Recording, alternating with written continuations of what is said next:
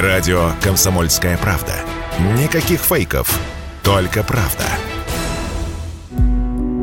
На частичную мобилизацию российский рынок отреагировал бурно. Многие военторги накрутили цены в 20 раз, а, скажем, некоторые продавцы онлайн-курсов не досчитались третьей ожидаемой выручки. И вот еще одна особенно шокирующая цифра. Онлайн-оборот в категории доставка продуктов из супермаркетов упал на 94%. Это данные исследования платежной инфраструктуры Cloud. Иными словами, заказывать еду на дом онлайн россияне практически вовсе перестали. Средний чек, согласно тому же исследованию, снизился на 13% и составил примерно на 2300 рублей. Цифры впечатляющие. Мы обратились за комментарием в исследовательское агентство Data Insight. По оценке его партнера Бориса Овчинникова, падение и правда есть, но далеко не такое резкое подобный результат, сокращение на 94% или падение в 16 раз, не имеет никакого отношения к действительности. Это явно какая-то ошибка в расчетах или в исходных данных. У нас в Data пока нету точных цифр за сентябрь и в том числе за последние дни сентября. Но то, что мы видим сейчас, что в сегменте экспресс-доставки, да, то есть речь про сервисы вроде самоката или Яндекс.Лавки, спрос остался примерно на прежнем уровне. В сегменте закупок в прок редкие большие покупки есть некоторое снижение, но это снижение не в разы, а на несколько процентов.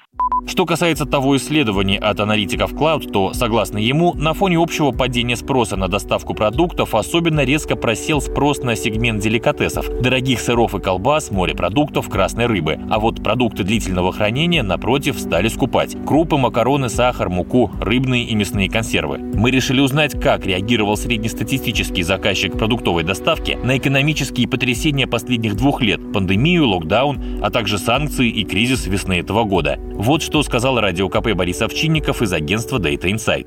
Этот сегмент пошел в резкий рост как раз в пандемию, весенний локдаун 2020 года. Тогда возник по понятным причинам такой огромный спрос, что дальше и резко вырос объем инвестиций в этот рынок. Э, стали больше открывать складов, точек, э, больше вкладывать в рекламу. Начиная с февраля этого года, наоборот, темпы роста существенно снизились. В новых экономических условиях, новой ситуации, в общем, игроки этого рынка э, вынуждены были резко сократить объем инвестиций и в расширение там, зоны доставки, и в улучшение сервиса, и, может быть, в первую очередь в рекламу, продвижение своих предложений. Ну, в марте, понятно, было ажиотажный спрос, но недолго, а дальше из месяца в месяц количество заказов сокращалось. Только в августе эта тенденция была переломлена, но в любом случае мы уже не видели и теперь уже не увидим тех э, феноменальных темпов роста, которые были, там, скажем, в конце прошлого года.